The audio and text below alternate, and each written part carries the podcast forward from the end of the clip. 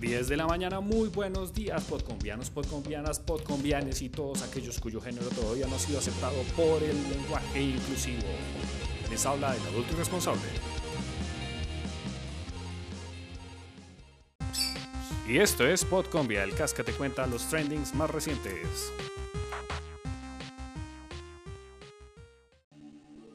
Ayer, 2 de diciembre, un encapuchado murió por el estallido de cuatro papas bomba con las que intentaba bloquear el tránsito en la vía que conduce a la Universidad de Antioquia.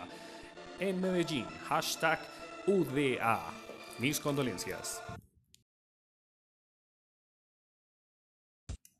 Y el rock también está de luto. Ayer despertamos con la partida del muy conocido Dr. Rock, Gustavo Arenas, que fue uno de los pioneros maestros de la radio rock en Colombia y dueño de la legendaria tienda Rock Hola. Que los dioses del rock te tengan en su gloria, Doc. Y para hoy tenemos en tendencia el hashtag PISA. Las pruebas PISA miden el nivel educativo de los estudiantes de 15 años en 79 países del mundo, y los resultados de nuestra Colombia siguen por debajo del promedio, aunque mejoramos en calificaciones desde la última vez que nos evaluaron, que fue en el 2015. Así que todavía nos toca decirle al profe que estamos dispuestos a hacer lo que sea para pasar.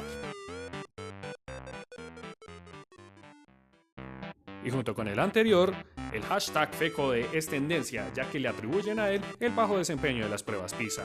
La Federación Colombiana de Trabajadores de la Educación solo menciona que seguirá en paro y que las marchas mañana son un hecho.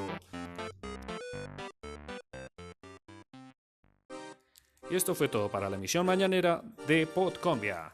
Estaremos informando si llega a aparecer algún trending a través del día. Pueden encontrarnos en Spotify y también en el Twitter arroba podcombia.cast.